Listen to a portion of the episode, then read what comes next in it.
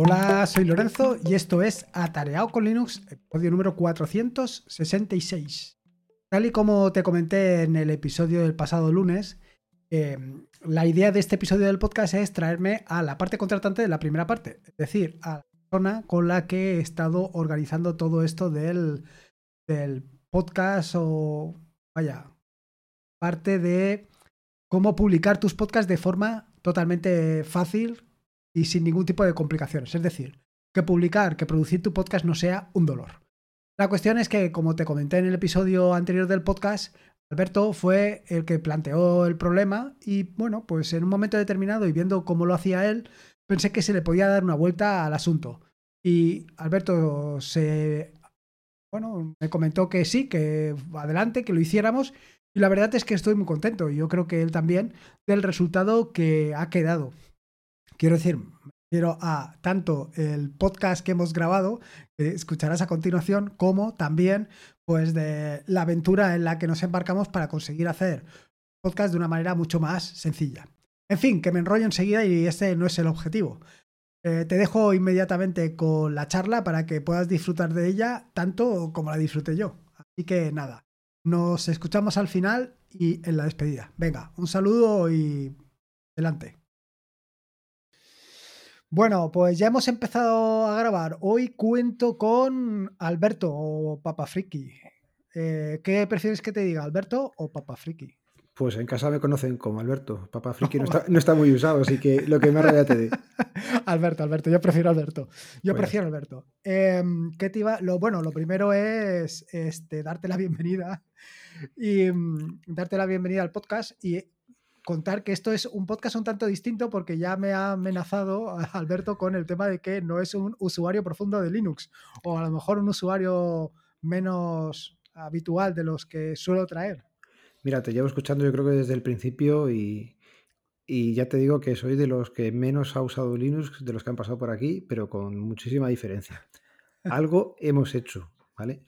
El tema de la Raspberry es lo que tiene, que al final algo de Linux acabas tocando. Entonces, mm. algo hemos tocado. Pero con la gente que ha venido por aquí, vamos, ni por asomo me puedo ni llegar a comparar eh, a nada. Así que. Pero bueno, estamos claro que por otra faceta más.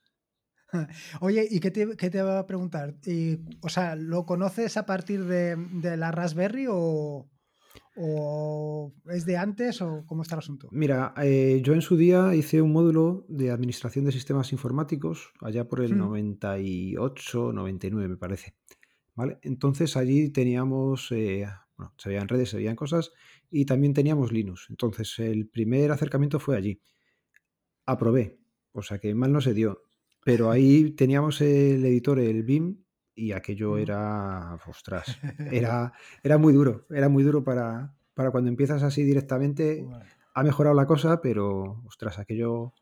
Y bueno, luego un poco en el trabajo vimos, alguna vez me tocó tocar algo con la consola, pero nada, dos comandos básicos y luego ya sí, en casa, un poco antes de la Raspberry, alguna vez también había lo, había intentado, pero es que cuando compartes el ordenador es más complicado.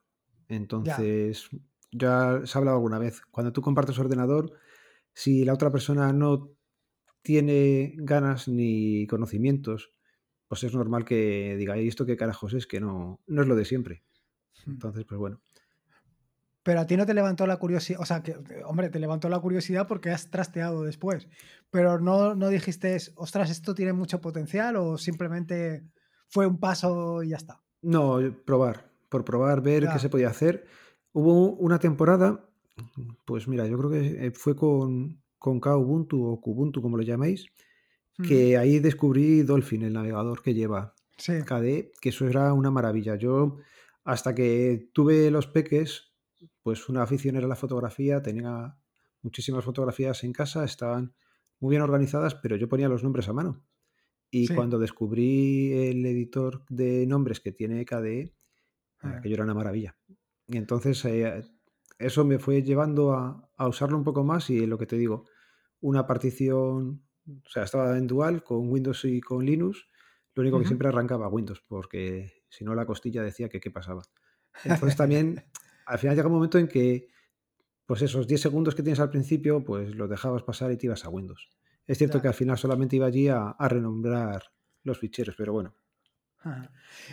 Y, luego, en, eh, cuando entraste en el mundo de la Raspberry, ¿qué hiciste? ¿Solamente, em, vaya, solamente lo típico o instalaste algún servicio o algo? con la Raspberry empecé pues tímidamente y casi más como reproductor multimedia para, para ver aquel contenido que está en blanco y negro. Y algo de, yo no sé si montábamos ahí Ples o, o Kodi, yo creo que era eh, sí, era Kodi, hmm. con los plugins y tal. Y bueno, ahí poca leche tenías que hacer prácticamente. Sí, me gustaba actualizarlo más por la consola porque para los que no estamos iniciados, cuando ves ahí la consola empiezan a sacar cosas, que es una sudo apt get date de esos, y en lugar de que empieza a sacar muchas líneas, pues parece que estás haciendo algo importante, que estás ahí como tipo hacker y pues oye, te da gustillo. Mm. Pero al principio no, luego ya sí le empecé a dar más caña. Con la Raspberry yo creo que la primera que tuve fue una 2B Plus y a partir de ahí ah, he ido pues. teniendo unas cuantas. Y ya te digo, si yo cacharrear he cacharreado. Hmm.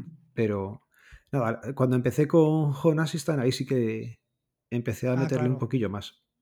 Claro. Ahí sí te tenías que pegar, porque al principio no lo hacía por Docker, lo hacía directamente instalándolo y era, era un poco raro. O sea, yo seguía los hmm. tutoriales, más o menos lo conseguías, pero bueno, funcionaba, con lo cual, pues, es que es eso, yo creo que alguna vez lo he dicho. Mis conocimientos, cuando te lo he dicho alguna vez que estáis, o empecéis a hablar del barrabín, barrabán, me, me sale la, a la bim bombán de toda la vida. Es, que es, es, así, ya digo que, que sí me gusta, pero hay que dedicarle tiempo y, a lo mejor antes tenía más tiempo que ahora. A ver, yo, yo eh, creo que la Raspberry ha, servido mucho para que mucha gente se acerque al mundo este de Linux y, Docker creo que ha ayudado todavía más. Sí. Porque, claro, ha puesto las cosas muy fáciles y empiezas por ahí y luego te vas liando, te vas liando y es, es, una verdadera locura. Y Home Assistant, yo creo que pasa también un poco lo mismo. Lo que pasa es que Home Assistant Em, a mí lo que me da es que hay mucha gente que se queda con el rollo de pues, los asistentes virtuales tipo, ¿cómo se llama? Tipo Alexa y tipo ese tipo de cosas y no entran tanto en la parte de la automatización, vaya, en, que tu casa sea completamente autónoma, sino simplemente decirle, oye, enciéndeme la luz del comedor. Y yo creo que eso es un, es un poquito quedarse a medias. Es quedarse a medias. Yo no he avanzado mucho, ¿vale? Hay mm. gente que tiene muchísimas cosas en casa. Yo tengo lo básico. Al principio tenía para poder eh, controlar la temperatura y el Netatmo. Ahora recientemente he cambiado de piso, aquí va la cosa un poco diferente, pero bueno, ya tengo otra vez montado el, bot que le doy yo ahí a la botonera y me dice, por ejemplo, la temperatura de casa en todas las habitaciones o me notifica cuando entra la, calefacción a funcionar, ah. la aerotermia. Ahí me dice, pues ha arrancado la aerotermia. Y ya te salen sudores así de, la frente porque es, un poco más caro de lo que habían dicho, pero bueno. Bueno, es que también, también este año es un poquito complejo ¿eh? el tema de la luz. Sí, pero bueno, también viene bien todo el tema este de la domótica para intentar ahorrarlo, entonces lo, coges, lo coges con ganas. A ver, yo creo que una de las cosas que muchas veces no se comentan del tema este de la domótica es que lo que también te permite es mm, registrar, registrar datos. Eh, claro, eh, estamos acostumbrados a vivir en el día a día, pero no pensamos un poco en, ostras, ¿y el año pasado qué es lo que eh, hacía? ¿O qué, temperaturas hacías? ¿Sabes? Y no solamente eso, sino también tender a, hacer una predicción en base a los datos anteriores.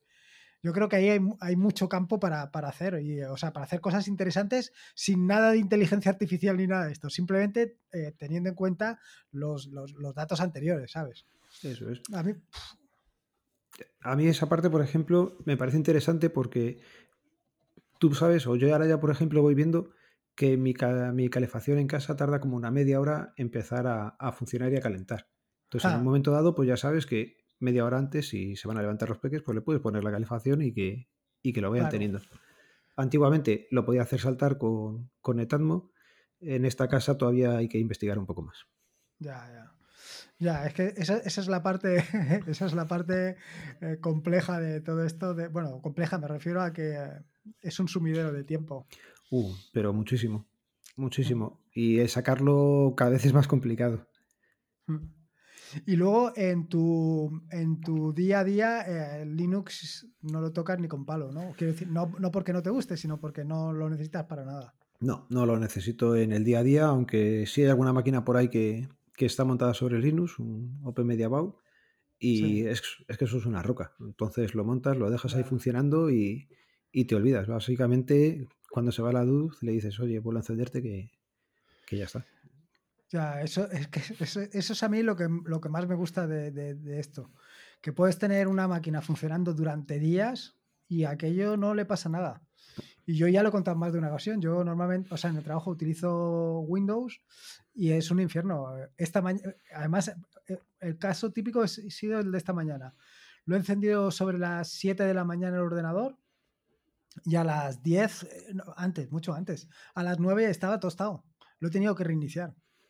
¿Qué le, ¿Qué le, hacéis a los ordenadores, tío? No, no, no, no, no. Además, yo no le puedo hacer nada, o sea, no, ni puedo instalar nada fuera de, porque son ordenadores que están plataformados. Entonces, no puedo instalar nada que se, esté fuera de la tienda de aplicaciones de la empresa. No puedo hacer nada, no, puedo hacer nada. Y, las aplicaciones que tengo son aplicaciones, pues, para programar, que no es nada del otro mundo. Pero se tuesta, ¿eh? Ahí yo os escucho muchas veces que decís que se os tuesta. Y yo, el de casa, por ejemplo, das caña o tal, hace muchísimos años que no, que no se queda tostado. En el trabajo sí se quedan tostados, ahora últimamente más, pero son cambios que están realizando en, la aplicación, está cambiando bastantes cosas y ahí más o menos es normal que se nos quede un poco tostado. Pues ya te digo, son muchos cambios a la vez y entonces sí, pero que los ordenadores del trabajo de allí, cuando está la cosa estable, una roca casi lo mismo que el, que el Open Media mm. Pues no sé, habrá que... También hay que ver qué trabajo se hace sobre ese ordenador. Entonces, claro, entiendo que si te dedicas a programar y estás exigiéndole más que una ofimática básica, pues también es, es influyente. Eh, a ver, es que al final, bueno, sí, necesitas herramientas que están analizando la sintaxis de lo que estás escribiendo, pero no estás haciendo nada del otro mundo. ¿Sabes? Que no sé, probablemente sea alguna de las aplicaciones que estoy utilizando que pues que lo tueste pero que, no sé, yo qué sé. es Windows también, no le busque mucha. También. ¿Y qué te iba a decir? ¿Y, con el mundo Docker has entrado mucho o solamente te has quedado en algunas cosillas? Con el mundo Docker he entrado creo que bastante, ¿vale? Mm. La verdad es que me lo paso bastante bien. Cuando tengo poco tiempo y voy sacando ratillos, sí me gusta trastear cosas nuevas. El mm. otro día te escuché que hablabas de Homar, por ejemplo, y que no hayas probado Heimdall. Y me pareció curioso porque yo lo he hecho al revés. Yo empecé con Heimdall y me he pasado a, a Homar un poco antes de escuchar a ti, ya, ya me lo había puesto y me parece maravilloso. Es un, ¿cómo le llamabas? Un oh. La página de inicio, ¿vale? para cuando eso, y lo mismo, lo tengo para poner los servicios que voy dockerizando y, y me va bastante, bastante bien es bastante intuitivo. Y luego lo que, por ejemplo, sé que mucha gente hace es que los Docker los monta con, el Docker Compose. Hmm. Empecé a hacerlo así y más o menos entiendo la dinámica, pero me ha parecido mucho más útil eh, hacerlo desde, desde Docker.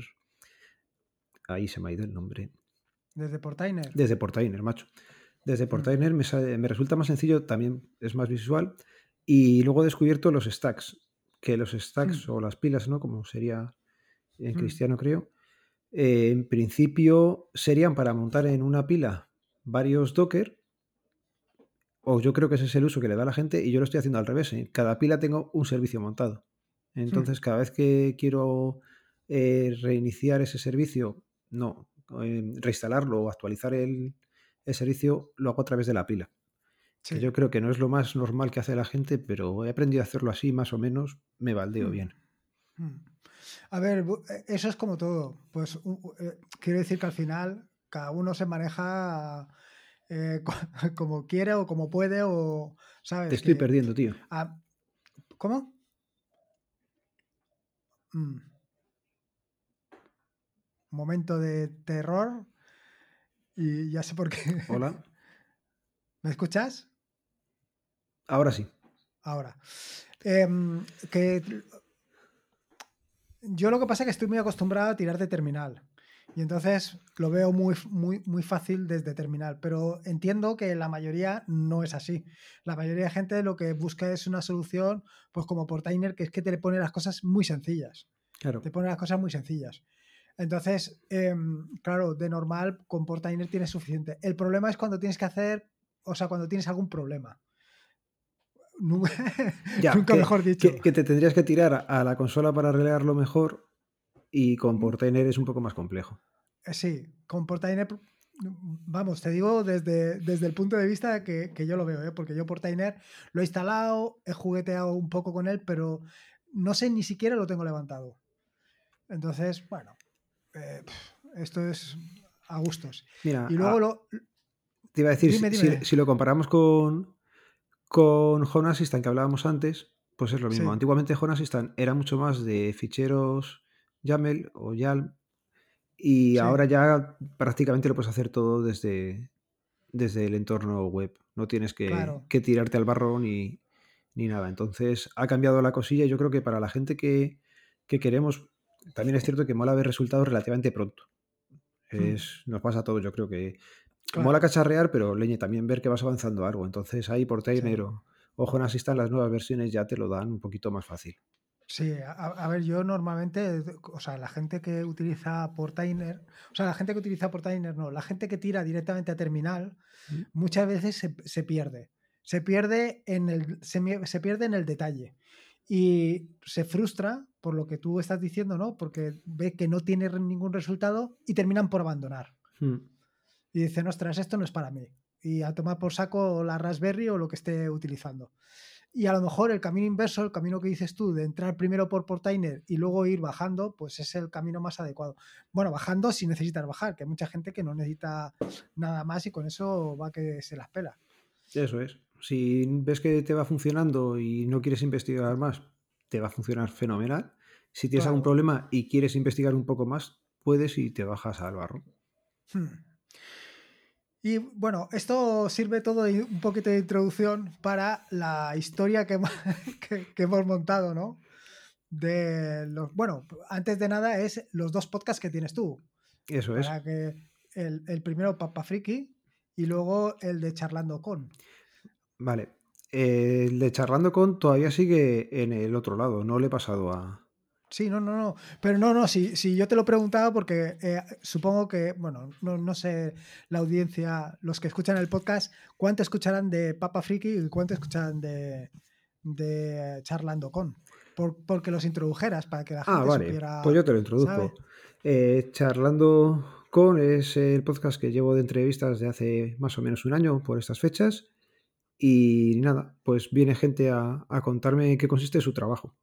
Han pasado por allí pues, eh, un jardinero de, un campo de golf, ha pasado eh, un funcionario, un director de prisiones, ha pasado un técnico audiovisual, ha pasado bastante gentecilla y, yo me lo paso pipa grabándolo. No sé si vosotros escuchándolo también, pero van saliendo historias curiosas. La verdad es que está muy chulo porque, eh, claro, tú ves tú, o sea, eh, hablo de mi caso, ¿no? Yo veo mi caso, o sea, mi mundo y, nunca piensas en cómo será el trabajo de los demás. Y es súper curioso, claro, las cosas que hace cada uno, no sé, me parece muy curioso. ¿Cuál era el, del, el, que trabajaba en el, eh, que era chapista, no? Sí, eh, de, un taller, de un taller de, mecánica que era, era, chapista, trabajaba en la chapa y, lo mismo, pues nos contaba unas batallitas que, que te ríes bastante. A mí la parte del trabajo me mola cuando te lo cuentan, pero yo sigo diciendo que en cada trabajo siempre te pasan anécdotas. Todo el mundo cuando llegamos a casa contamos algo de nuestro trabajo. Es una pena que se queda en el ámbito familiar o conocidos y siempre salen historias muy curiosas. Hmm.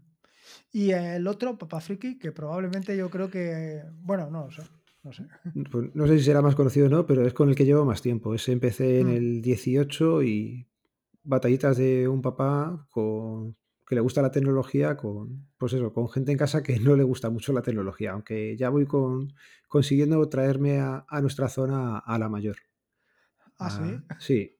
A la pequeña mayor sí le, le voy haciendo que, le vaya gustando todas las cosas. En casa hace poco ha entrado también una impresora 3D ah, y es, ella, es ella casi la que la está manejando prácticamente. Yo la ayudo un poquillo, pero que se tire ella y empieza a hacer cosillas y, va bien la cosa. Ostras, es que, es, que para los niños, bueno, para los niños o los adolescentes, el tema de, la, de las impresoras 3D tiene que ser una pasada, ¿eh? Pues, si eso lo hubiéramos tenido nosotros cuando éramos jóvenes, madre mía. Ahí sí, ahí sí que tenías tiempo y, bueno, y, más como lo tenemos ahora, que es que en YouTube hay vídeos de todo, te explican de todo y tienes tiempo, con lo cual eso es una maravilla cuando eres pequeño, madre mía. y nada, eh, con el podcast de Papa Friki, pues eh, empecé a hacer eso por el 2018, si no recuerdo mal, y normalmente pues una vez a la semana os voy contando peripecias que al principio eran, o yo creo que eran más de tecnología, y pues ahí ha pasado ya a ser un diario, un poco de que voy contando de todo, también algo de mi trabajo y, y consejos de cuando vais a renovaros el DNI. Eso está bien. Ahí también hay, hay, anécdotas en el trabajo que al final pues se las contaba aquí a mi mujer y, y decía, joder, pues sí, y así las comparto también con vosotros que, que son entretenidas y la gente y el cara al público es muy entretenido. Sí, tío, yo, a, ver, yo sinceramente, cara al público no, no, sé si podría estar porque, porque me resulta muy complejo. Pero, pero la verdad es que si desde mi punto, o sea, desde mi lado, ¿no? Desde el lado del usuario, es que a mí, a mí, eh, ir a un sitio oficial hacer cualquier cosa, es que me parece un mundo completo. Es normal que nos parezca un mundo porque es una cosa, piénsalo, al DNI vas cada 5, 2 o cada 10 años. Es cuando te toca renovar o cuando te salga la primera vez. ¿Qué pasa? Que al final venís y venís eso, una vez, media hora y os vais. Para nosotros es nuestro día a día. Entonces al final, ¿quién no tiene cachondeo en su trabajo? ¿Quién nos tiene pues esos ratos más entretenidos, un poco más tensos? Pues es lo mismo. Al final es gente trabajando allí y ya te digo, el, el al público, el trato al público te deja unas anécdotas buenísimas. La verdad es que sí. No sé, yo también eh, quiero decir, al final hay trabajos y trabajos. Si eh, tienes mucho contacto con gente, es más fácil que te pasen anécdotas. De, bueno, también te pueden pasar anécdotas contigo mismo haciendo alguna metida de gamba. Pero, pero con el público es, es, mucho más interesante y además siempre es más fácil de contar, no sé. Sí, es que, bueno, ya te digo, viene cada personaje que, que da y te invita a contárselo a los amigos. entonces... Eh, eh, es que, claro, es que eh, cada, cada, uno somos un mundo completamente distinto. Pensamos, bueno, cada uno, al final somos todos más o menos igual, pero que, que cada uno tenemos nuestras peculiaridades y nuestras historias extrañas. A mí, ¿sabes lo que me gusta de, de ese trabajo? Es que por allí tiene que pasar todas las clases sociales, tío y de todo tipo de gentes. A lo mejor en una tienda de Gucci pues no vas a ver a mucha gente y ves otro tipo de gente, pero aquí tiene que venir de todo. Y al mm. final te lo pasas bien. Ostras. Bueno, ¿y qué te iba a decir? A ver, vamos al, al, otro tema que, que, nos traía aquí, que es la, la aventura esta del, del podcast de Papa Friki. Si quieres, te, te, explico cómo estaba montado Vale. La problemática que tenía y cómo me echaste una mano, ¿vale? Vale. Mira, pues eh, yo cuando empiezo lo hago a través de un manual o una guía que saca Juan Febles en su día, ¿vale? Eh, él publicaba también en GitLab y los audios los tenía alojados en Archive. ¿Qué mm. pasa? Que yo cuando empiezo digo, bueno, pues como nos gusta trastear, se podía haber subido a iVoox, se podía haber subido a, a cualquier plataforma de las que había en el momento, Spreaker, por ejemplo, también, que lo subía al principio, pero dices, joder, vamos a cacharrear, que para eso no nos gusta este mundillo. Y empezamos a cacharrear, o empiezo a cacharrear, y lo más fácil es eh, subir el audio. Bueno, lo más fácil, no, es lo más complicado, ¿vale? Porque lo más fácil es irte a cualquier plataforma de las que ya están, te lo ofrecen, te creas el mm. usuario, tiras el audio para arriba y él se encarga de todo. Pero bueno, en eso de cacharrear y conocí a Juan y sabía currar el manual, digo, pues pues vamos a ver qué tal, si es factible o no. Y es la verdad que bastante sencillo. Tú el audio, en mi caso, por ejemplo, lo grabo en local, lo subo a archive.org y ahí te genera una página, una página donde tienes pues, los ficheros eh, subidos y luego lo que haces es en GitLab te, tenías un script montado que lo que hice fue hacer un fork del que tenía Juan y sobre eso pues vas cambiando tus cosas, pues tu, tu correo, tus cosas, y lo que haces es enlazarle a tu, cuando creas una página ahí estática, que si no recuerdo mal estaba en Jekyll, lo que te haces es, eh, tienes que copiar una entrada nueva, eh, generas un fichero nuevo, lo puedes generar en local y subirlo o en el propio navegador de ellos, allí como un editor web pequeñito, generabas el fichero que era lo que hacía yo. ¿Qué pasa? Que, bueno, tú generas el fichero, lo publicas y a los cinco minutos está publicado. Muchas veces, ¿qué me ocurría? Pues que soy un despiste de persona y ponía mal el nombre, la URL la había copiado mal, o me olvidaba poner un apertura de mayor que o menor que o alguna cosilla y ya salía la cosa fastidiada. Entonces, bueno, pues más o menos así he estado publicando durante tres años y la verdad es que se publicaba. Alguna vez había que se quedaba pajarito el sistema, pero más o menos era bastante fácil, pero muy laborioso porque todo se hace a mano.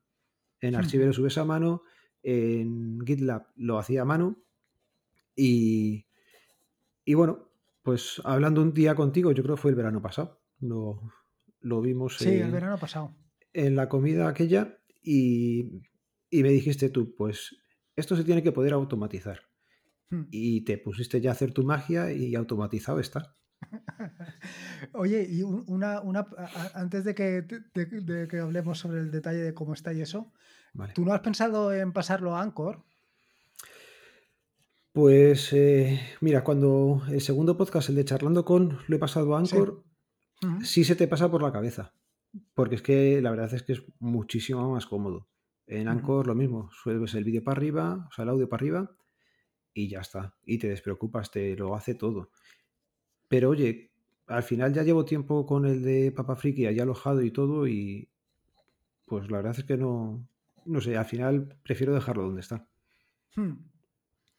Y, y ahora, tal y como lo, o sea, tal y como lo hemos dejado, ¿te cuesta más o te sigue costando más hacerlo en, en Archive que en Anchor?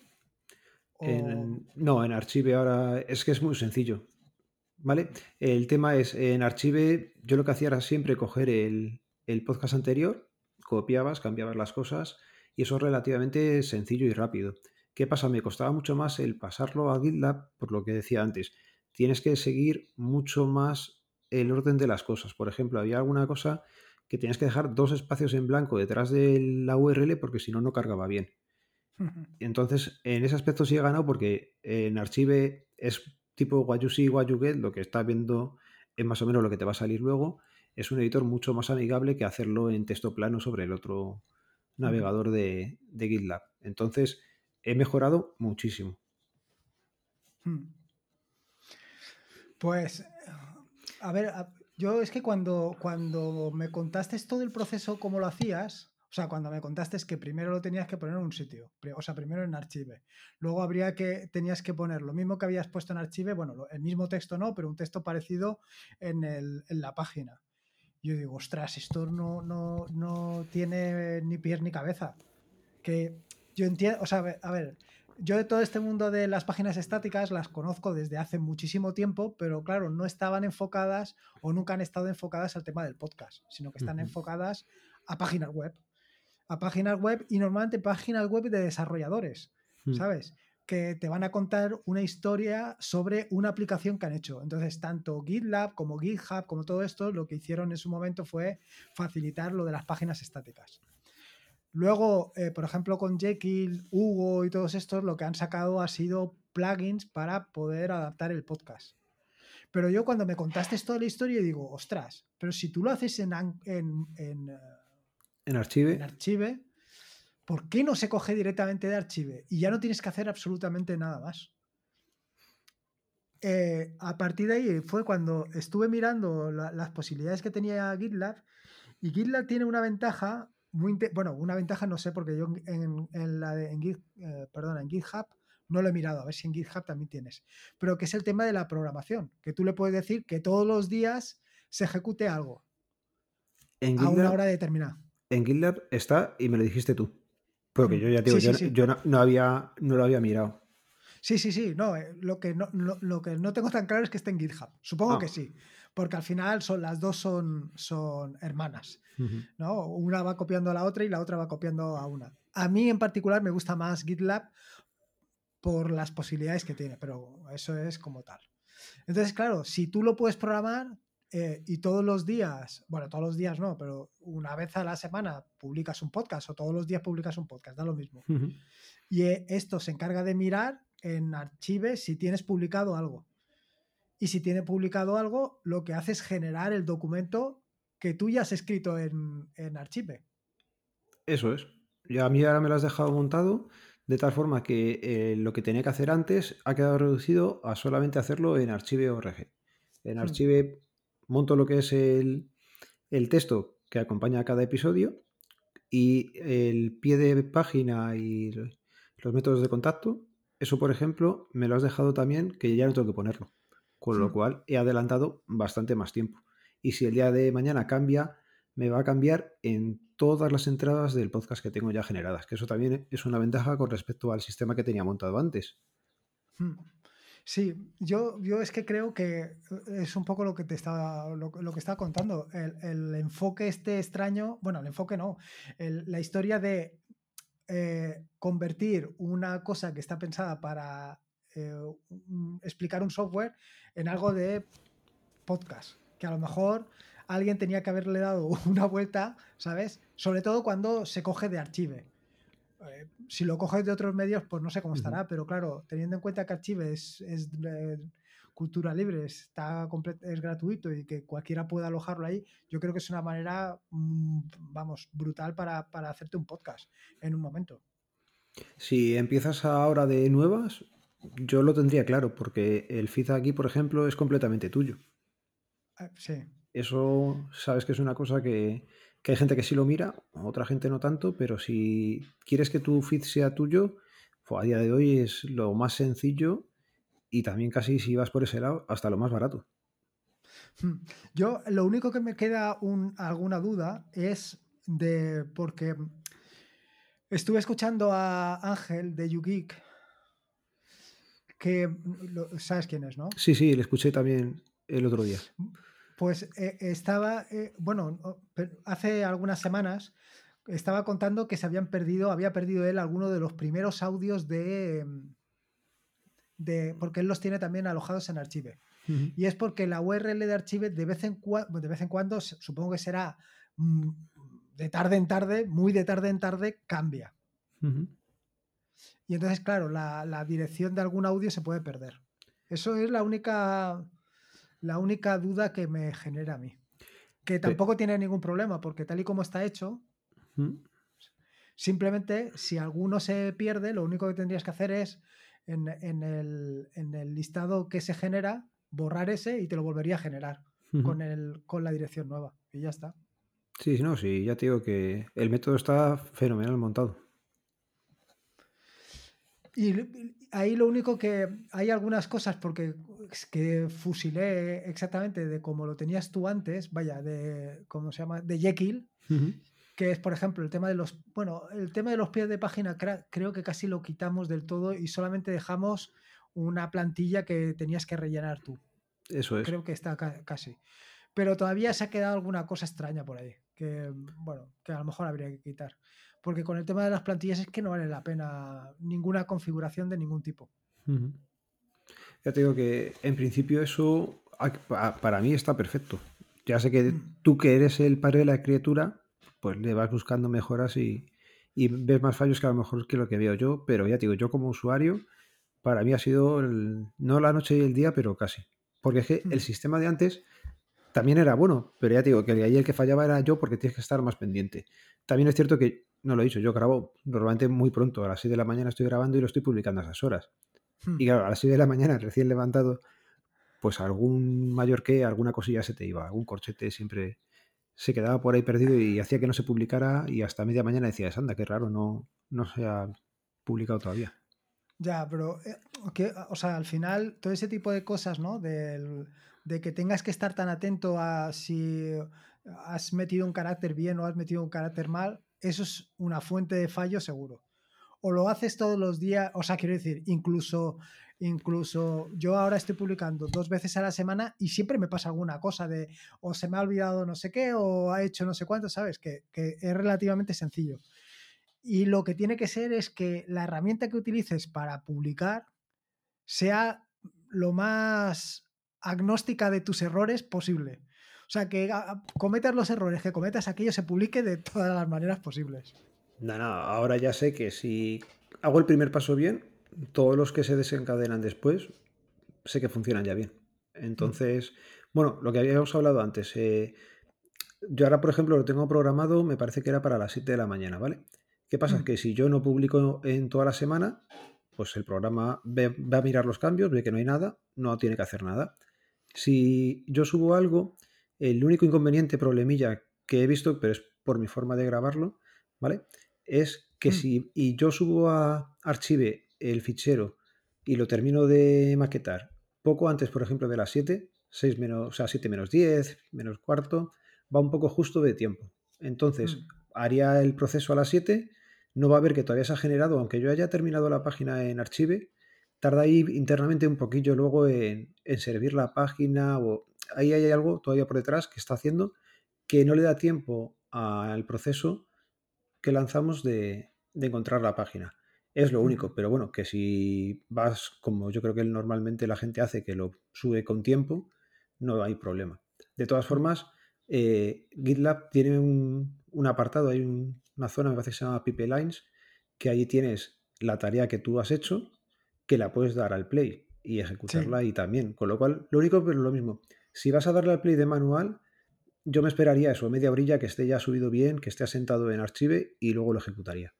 Hmm. Soy un ansias y cada vez que eso, pues le voy dando y, y, me preocupo porque digo, no está, no está. Pero que si la gente es normal, el sistema está bien montado y sabes que se va a publicar a la hora que, sale. Porque alguna vez que he hecho con tiempo el episodio y me he ido a la cama y lo dejo publicado, a las 7 en punto estaba publicado. Hmm. Y, luego eh, otra es el tema este de, bueno, cómo, cómo, funciona, cómo funciona GitLab a la hora de, generar el, ¿cómo se llama? De generar la página. Ah, vale, de generar el feed. Bueno, sí, eh, en general de hacer todo el proceso, porque eh, era el, lo que te conté que al final lo que hace es levantar un contenedor para hacer toda la operación. Que, es, que esa es la historia, que al final eh, lo que había inicialmente era un contenedor de es Ruby, que es lo que está lo que tiene, ¿cómo se llama? Jekyll. Jekyll está sobre Ruby y claro, el proceso inicial tardaba como un minuto o, algo más de un minuto y ahora se ha quedado en nada, en 20 segundos.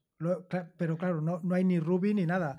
Está todo hecho en, otro lenguaje de programación, está hecho en Rust y es que va, es que va, va como un tiro. Y hace bastante más de lo que hacía, de lo que hacía el otro, porque el otro solamente convertía, o sea, el, eh, Ruby lo único que hace es convertir las páginas que están en Markdown que tú ya has subido, las convierte a HTML. Este no, este se conecta a, Archive, mira a ver, como has dicho tú antes, mira a ver si hay nuevos archivos, si hay nuevos audios y entonces hace toda la operación. O sea que es brutal, ¿eh? Es brutal. digo, para mí esa parte ya es, es compleja, es magia, pero funciona fenomenal. También lo comentábamos antes eh, el caso mío, como entiendo que ha sido el primero, y yo ya partía de otra base, pues hemos tenido que trabajar un poco más. Una persona que empiece de nuevas, esto tarda dos minutos en implementarlo, no, no lleva nada. Hmm. A ver, también, o sea, eh, eh, costó, como dices tú, costó al principio, sobre todo por, primero, porque yo la parte de, de, cómo está hecho lo de Jekyll, la verdad es que no, no tenía muy claro ni cómo trabajaba, ni, ni qué es lo que hace. Y sobre todo porque, eh, por ejemplo, eso que, hemos estado hablando de la parte de los pies de página, mm. Claro, estaba configurado el pie de página cuando realmente no necesitas configurar nada. Entras en la plantilla, pones lo que te dé la gana y luego él te lo va a, te lo va a fusilar todas las veces. O sea, tenía algunas configuraciones un tanto, un tanto raras. Y luego, pues también porque le estuvimos dando vueltas a... Ah, sí, Claro, yo inicialmente solamente generé la parte de los audios. Y fue cuando tú me dijiste, oye, que falta la, parte de los, de los. De los textos, sí. De los textos, que los textos no estaban. Cierto, cierto. Pero vamos, que, que es que está funcionando fenomenal, ya te digo. Que podemos llevar así ya más de un mes. publicando y, la noche y el día casi. Mm. Sí, no, a, ver, yo ahora no, no, no, es muy complejo, ¿no? Porque yo creo que, se ha quedado muy sencillo. O sea, quiero decir que por dentro las tripas de lo que hay es muy sencillote, que no tiene nada, ninguna cosa extraña. Y al final estamos utilizando cosas muy estándar, que son las plantillas. Estas son plantillas que, o sea, no, las, que, las que hay, que son hechas adrede para esto, pero que son una, ¿cómo se llama? Este tipo de plantillas se llaman Jinja o Jinja 2, que es algo que viene de Python y todo el rollo este, y es algo que está muy estandarizado. Entonces, eh, que haya un problema con esto es bastante, bastante raro. Es bastante raro. No. Si quisiera usarlo alguien, ¿qué es lo que tiene que hacer? Pues si, si tienes que utilizarlo alguien, lo primero es que tendré que escribir las, las, instrucciones. Porque si bien has dicho tú que es, eh, es sencillo, sí que hay alguna cosa, eh, a ver, de las cosas que me lié yo son, por ejemplo, cómo tienes tú puesta la página, ¿no? Porque tú la tienes puesta en un subdirectorio, ¿no? Que se llama podcast. Sí. Eso es una de las cosas que, me ha costado. Yo creo que eso fue eh, fallo mío cuando hice el for de, del original de Juan. La lié, hmm. porque todo el mundo tenía el nombre corto y el mío quedó larguísimo. Una cosa rara que lié ahí que no veas. Sí, pero eh, quiero decir, al final e, es un poco lo que estábamos hablando antes, ¿no? Al final la historia está en que eh, el proceso que hagas o el software que hagas o lo que hagas tiene que ser, tiene que dar las posibilidades para que cada uno haga lo que le dé la gana, ¿sabes? Y siempre puede suceder lo que tú has, o sea, tal y como lo has montado tú, porque a lo mejor en la otra parte, pues, o sea, en la parte corta a lo mejor tienes otro, otra página de otra cosa.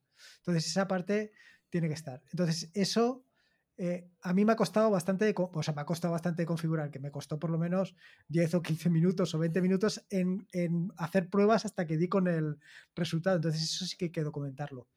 Y luego la otra parte que hay que documentar, porque yo no la he probado, claro, que es lo que tú estás habituado a hacer todos los días, es la parte de archive.org. Te me estás cortando. ¿Cómo preparas tú los em, textos de cada uno de las entradas que haces tú para que luego las coja. Porque yo sí que sé lo que cojo, pero yo no sé cómo tú lo preparas, ¿sabes? Ya.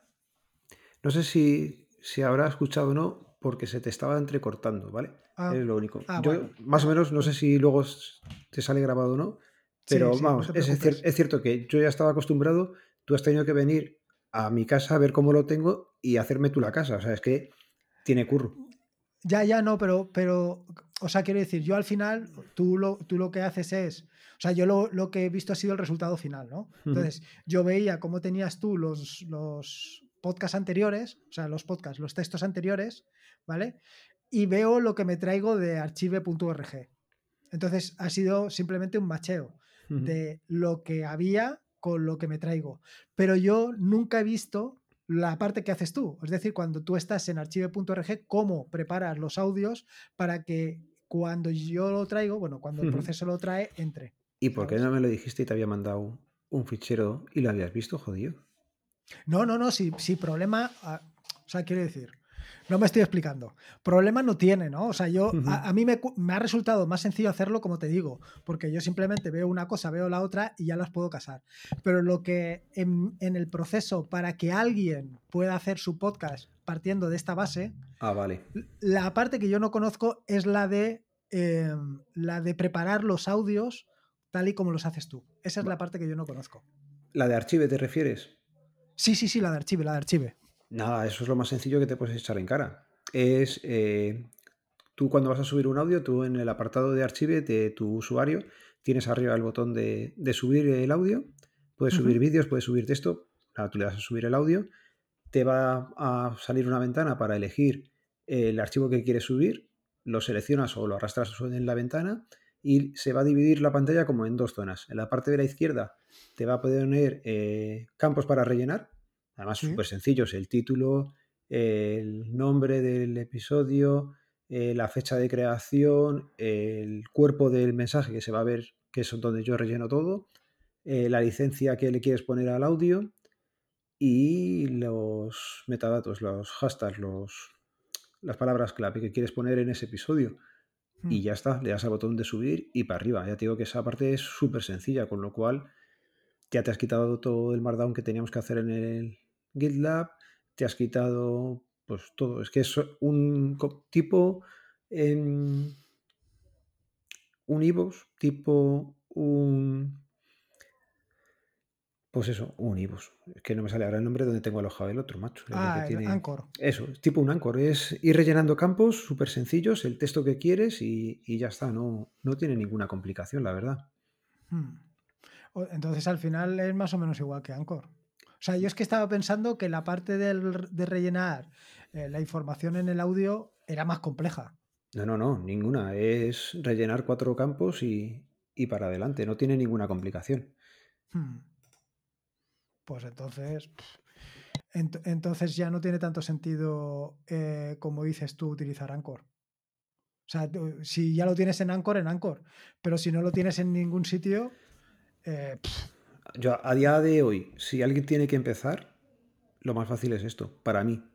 ¿Vale? Ya también te, tiene que gustar cacharrear un poco, porque vas a tener que hacer lo que le pongas tú en el manual luego para que lo hagan, ¿vale? Que son, pero que tampoco son muchos pasos. Lo bueno de esto está en Archive.org, plataforma grande. Yo aquí no sé la cantidad de, bueno, de audios sí sé los que han subido, son 270 y algo, pero no te pone ningún límite, ninguna pega, nunca ha habido ningún problema. Eso sí, de vez en cuando hace una donación, porque esta mm. gente no vive del aire. Y aquí hay de todo. Luego, si no habéis entrado nunca, os invito a que lo hagáis. Hay audios, hay vídeos, hay libros, hay de todo. Y luego también tienes la parte de, del archivo de internet de páginas antiguas, que también hay por ah, aquí. Entonces, es, en ese aspecto, es que no vas a tener rival no tienes eh, limitaciones como puedas tener otras plataformas.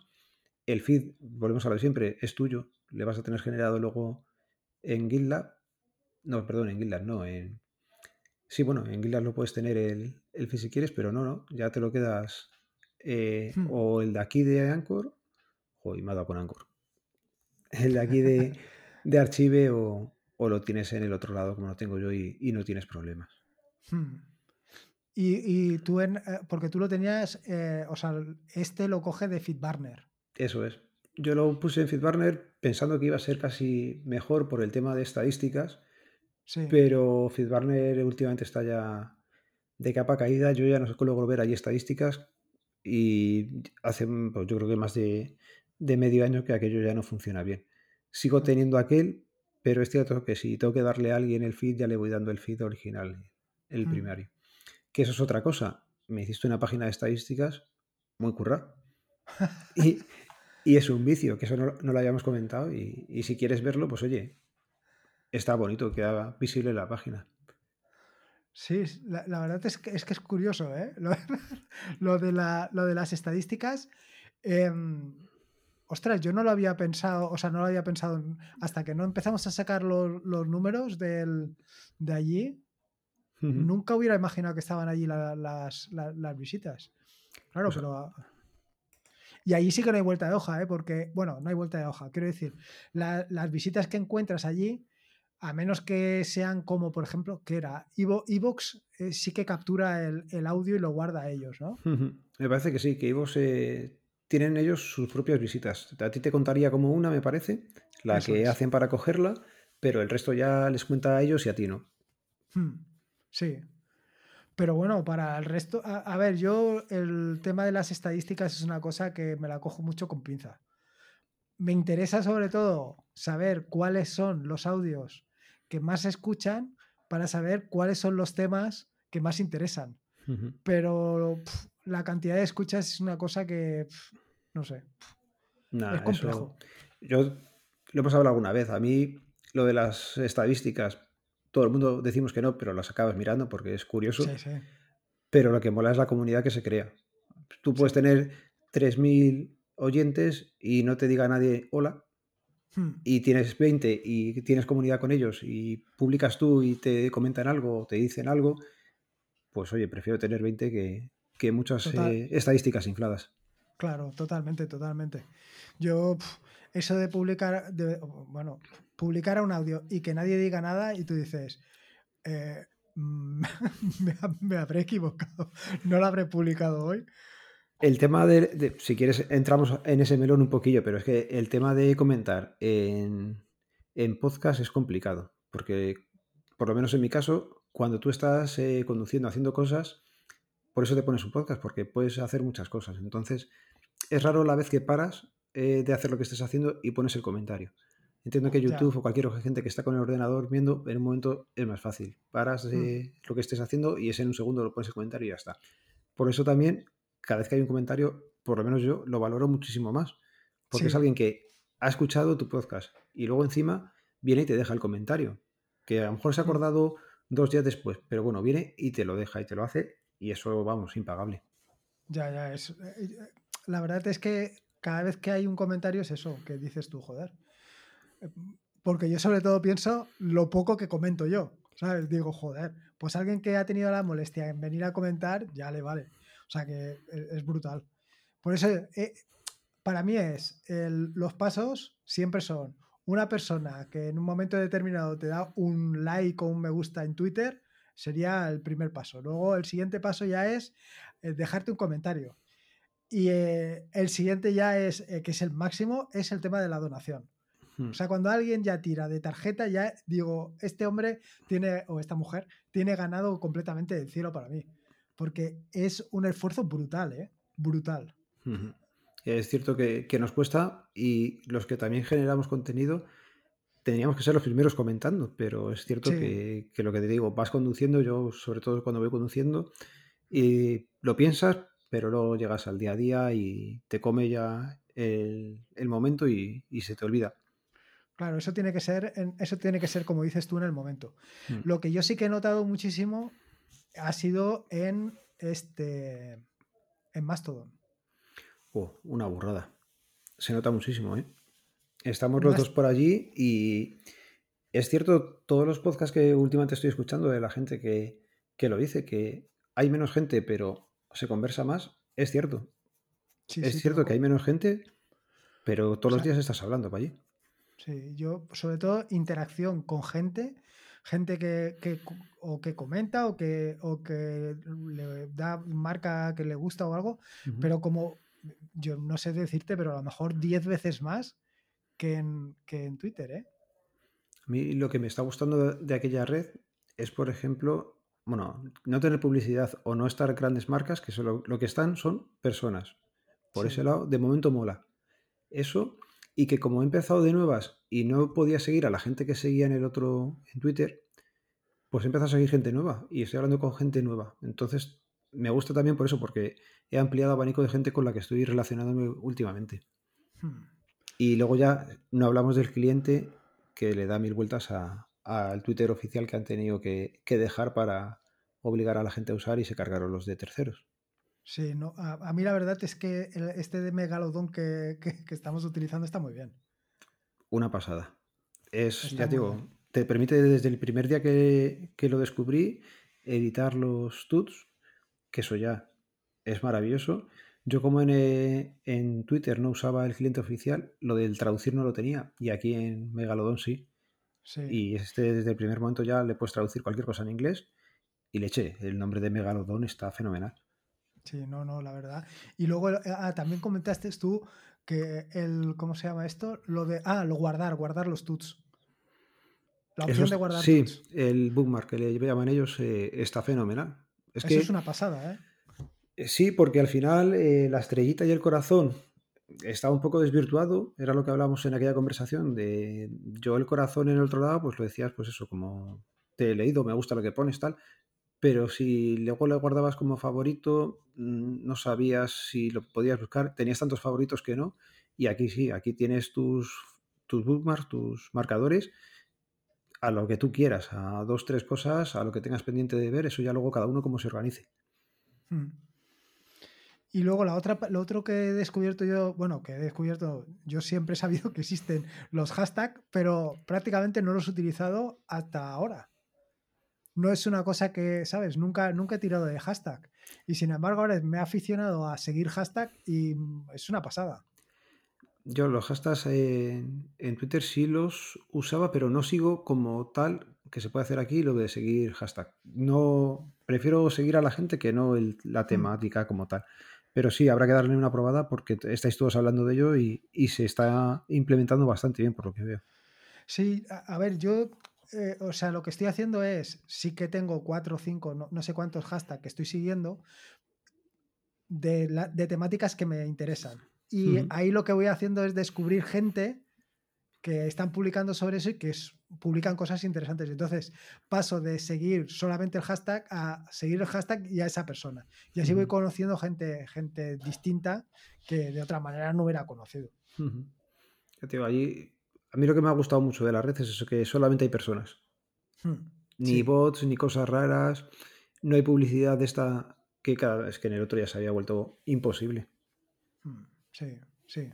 Eso es un poco... A mí lo, único es que en estos últimos días ha habido un poquito de lío con alguna instancia que no sé qué rollos de tal, y eso sí que me molesta, o sea, rollos de política, de no sé cuántos, y eso me quema muchísimo. Ahí sabes lo que pasa, que yo, el tema de las instancias como tal, me metí en una que me acordé porque el nombre era bastante fácil, era el más.to, que me acordé cuando estaba haciendo otra cosa, y no sigo a la gente de la instancia que lo mismo estoy incumpliendo normas de la propia instancia y algún día dicen, eh, te largamos. Hmm. Pero gente de la instancia y qué lían, qué no lían, no, no estoy muy metido en ello. Yo, yo, a ver, básicamente es que a mí me molesta muchísimo, o sea, y además lo tengo así, que si, al, si alguien de las personas que sigo comienzan a hablar de política con independencia del signo político que sean, me es igual, eh, los dejo de seguir porque no me, es que no me interesa para nada. Es, eh, o sea, se ha convertido esto de la política en un infierno para mí. Ya. Eh, cansa. La verdad es que en Mastodon todavía se ve poco. Hmm. Algún comentario hay, alguna cosilla, pero no es el, machacón del otro lado. Entonces, pues bueno, más o menos de momento se lleva. ¿Y hashtags eh, silenciados tienes para que no te los muestre? Ah, no, no. No, eso no. Eso, por ejemplo, también es otra forma. No llegas a, quitarle, pero vas quitando cosillas que no. No, yo, por ahora no, he tenido que quitar. Bueno, es que, no sé. Por ahora es que es, claro, es lo que dices tú, que al final es bastante, o sea, por lo menos es mucho más sano el contenido que encuentras allí que el que, encuentras en, en, otras redes sociales. Sí, lo único que, no sé, también debe ser por la gente a la que sigo y por el tipo de usuario que de momento hay por allí, me da cuenta que hay mucho usuario de, Apple, de la manzana. Pero esos son, yo creo que son recién llegados, ¿eh? Yo creo que antes no había tanto. No sé, yo estoy recién llegado también y el Ivory y el otro cliente que les han puesto está todo el mundo con eso. Ah, bueno, sí, sí, eso, eso sí que lo he oído yo también. Pero bueno, eh, entiendo que es más por la gente a la que sigo que, pues, pues tienen iPhone y ya está. Pero bueno, la verdad es que se, está muy a gusto allí. Ya digo que Mira, ha cambiado de, levantarme antes y de lo primero que veía después de Telegram era Twitter, pues ahora casi lo primero antes que Telegram es, es pasarse por, por Megalodonia a ver qué tenemos por allí, por eh, más todo. Sí, sí, sí, la verdad. A mí me ha pasado lo mismo. Cada, vez menos toco Twitter, y, pero bastante menos, ¿eh? O sea, quiero decir, Megalodon lo ha pasado por encima, más todo lo ha pasado por encima, y lo que es Twitter, pues eh, entro cuando ya he terminado de ver todo lo demás. Venga, te, voy a poner en un compromiso ahora. ¿Cómo publico, ¿cómo publico un TOT desde Archive cuando se genere? Ah, pero eso lo hacemos en un momento, hombre. ¿Ya lo tienes hecho? Qué jodido. Claro, yo, yo, no publico, eh, yo no publico ni en. O sea, yo a mano no publico ni en Mastodon, ni en Twitter, ni en ningún otro sitio, ¿eh? Bueno, pues te dejo los deberes para que me digas cómo se hace en, en Mastodon. Eso, eso, eso lo hacemos, eso lo hacemos, eso, eso lo añadimos y lo hacemos enseguida, ¿eh? Eso es fácil, es muy fácil. Y, si quiere, bueno, a ver, en Twitter es más complejo, porque Twitter te tienen que aprobar, eh, te tienen que aprobar la publicación. En Mastodon no. En Mastodon, en, el momento que tengamos el, este, se publica. Vale. Y en Twitter, eh, a ver, teóricamente habían quitado ya las APIs, ¿no? Para que no pudieras publicar pero yo sigo publicando igual. Sí, bueno, y también quitaron clientes de terceros y yo tengo por ahí alguno que todavía funciona. Hmm, yo creo que han quitado lo gordo. Hmm. Pero yo sí que tengo otra cosa más interesante y, esa sí que la tengo pendiente, que es directamente una vez cogido el, el ¿cómo se llama? El audio que genere el vídeo y lo suba a YouTube. Te he dejado de oírte otra vez, tío. Ah, ¿que ¿me, oyes ahora? Sí, que cuando generas el audio. No, no, no, no. Que lo que yo te digo a ti es. Una vez. Eh, o sea, tú eh, una vez has subido el audio a. ¿Cómo se llama? Archive. Archive. Luego generas el vídeo y lo subes a YouTube. Sí. Vale. Pues lo que te digo yo es eso, añadirlo también. Para que se haga solo. Perfecto. Si yo si eres capaz, yo encantado. A ver, pasarlo de audio a vídeo, eso, eso es fácil. ¿Vale? Porque eso igual que lo haces tú, supongo. Sí, con similar. Una plantilla, una plantilla de, de FFmpg, me parece que era. Una línea que ya la tengo copiada, copio, pego, cambio los nombres y, para adelante. eso va súper rápido. Vale. Eh, ahí el único rollo es eh, conseguir subirlo a YouTube. Pero bueno, eso, eh, eso no será generar una clave y poderlo subir. Porque yo me imagino que con eso también te, llevarás un ratillo.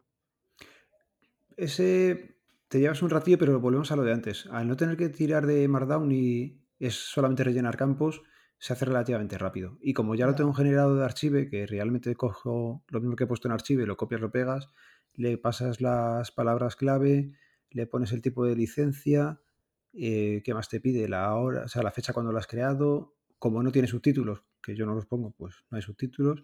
Nada, es rellenar cuatro campos y también se hace relativamente rápido. Pero oye, mm. ponemos a lo de antes. Todo lo que sea automático sabes que va a funcionar bien. Sí.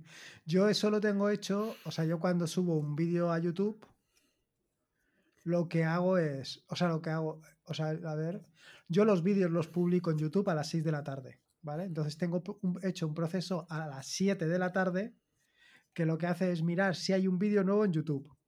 Si hay un vídeo nuevo en YouTube, se lo descarga, recorta el primer minuto y lo publica en Twitter y en Mastodon. Y después lo sube a Fediverse TV. ¿Y qué, imagen te coge de, portada o de presentación de, lo que se ve antes de empezar a reproducirlo? ¿En el tweet o en el tut? En el, en el pues coge la primera que tenga. a ver, espérate. No sé, pues no sé si, le pongo una imagen primero.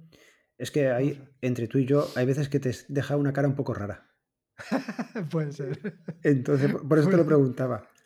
Pues ya, pero, pero, a ver, ahora, o sea, lo que sube a YouTube, ¿Mm? eh, lo que sube a YouTube son los 30, a ver, a YouTube no, perdona, lo que sube a Twitter y a Mastodon son los primeros 45 segundos del vídeo. Ya, pero el tema ah, es la previsualización que se queda puesta. Hay veces que te queda una cara un poquillo como diciendo, mm, no, te ha pillado, el mejor ángulo. Sí, es que es fácil. bueno, pues eso habrá que, habrá que verlo. Pues nada, oye, ya llevamos una hora, lo tonto, lo tonto, ¿eh? Y parecía que no íbamos a tener para hablar, pero. en fin. Pues nada, yo creo que con una hora ya, ya tenemos bien. Yo, si quieres dejar aquí tus eh, métodos de contacto para que alguien, algún desprevenido, a ver, desprevenido la palabra, algún loco que no haya escuchado todavía o a bien a Papá Friki o charlando con, que se pongan. Pues te voy diciendo.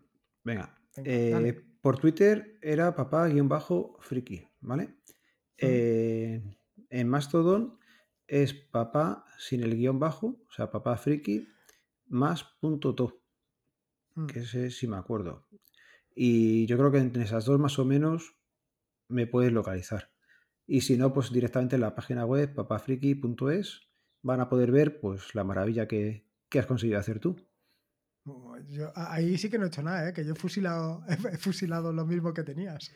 Ya, ya, pero oye, ahora sale de forma automática y antes costaba un poquillo más.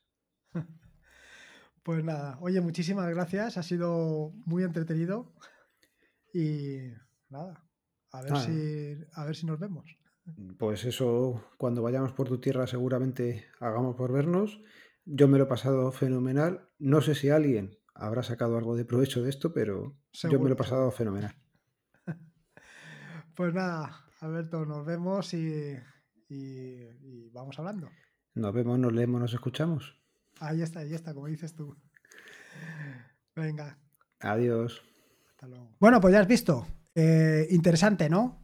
Sobre todo los proyectos de Alberto que son realmente interesantes, tanto el podcast de Papa Friki como el podcast de Charlando con, que son totalmente recomendables. Yo por lo menos el de, bueno, yo escucho los dos, como puedes imaginarte, pero el de Charlando con me llama mucho la atención porque, claro, nunca te planteas este tipo de situaciones. Yo evidentemente te recomiendo los dos y que los disfrutes. Y nada más, espero que te haya gustado este nuevo episodio del podcast, espero que lo hayas disfrutado mucho y que hayas pasado sobre todo un buen rato. Y ya sabes, si quieres esto de aventurarte en el mundo del podcasting, pero a lo fácil, ya sabes dónde me tienes. Nada más. Como te digo, espero que te haya gustado este nuevo episodio del podcast y si puedes, una valoración ya sea en iVoox, en Apple Podcasts, en Spotify, pues siempre sería bienvenida. Recordarte que este es un podcast y también los dos de Alberto de la red, de la fantástica y maravillosa red de podcast de sospechosos habituales, donde puedes encontrar fantásticos y maravillosos podcasts. Puedes suscribirte a la red de podcast de sospechosos habituales en feedpress.me barra sospechosos actuales. Y por último, y como te digo siempre, recordarte que la vida son dos días y uno ya ha pasado. Así que disfrútalo como si no hubiera mañana. Si puede ser con Linux, mejor que mejor. Hasta luego.